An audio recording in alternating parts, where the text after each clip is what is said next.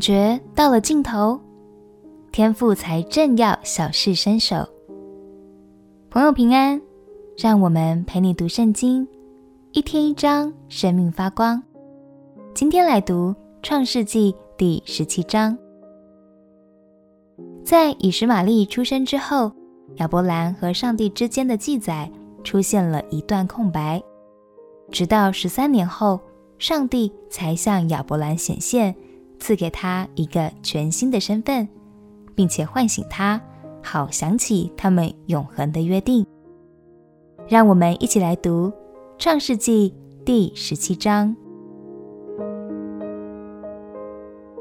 《创世纪》第十七章。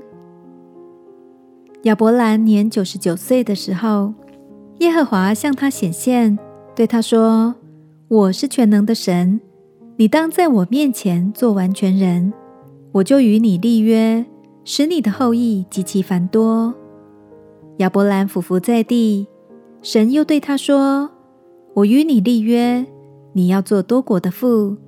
从此以后，你的名不再叫亚伯兰，要叫亚伯拉罕。”因为我已立你做多国的父，我必使你的后裔极其繁多，国度从你而立，君王从你而出。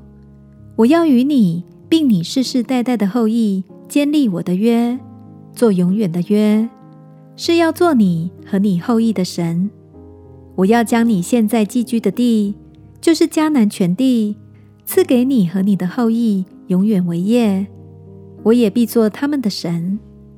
神又对亚伯拉罕说：“你和你的后裔必世世代代遵守我的约。你们所有的男子都要受割礼，这就是我与你并你的后裔所立的约，是你们所当遵守的。你们都要受割礼，这是我与你们立约的证据。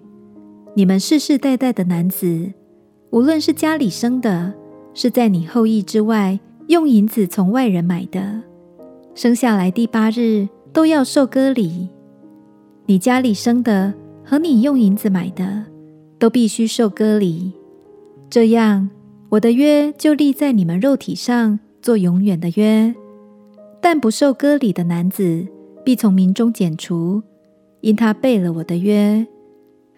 神又对亚伯拉罕说：“你的妻子撒来不可再叫撒来，她的名要叫撒拉。”我必赐福给她，也要使你从他得一个儿子。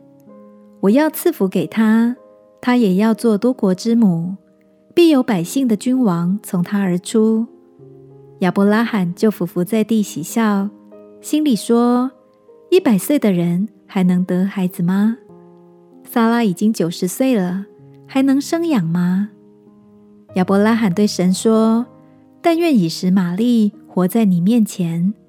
神说：“不然，你妻子撒拉要给你生一个儿子，你要给他起名叫以撒。我要与他坚定所立的约，做他后裔永远的约。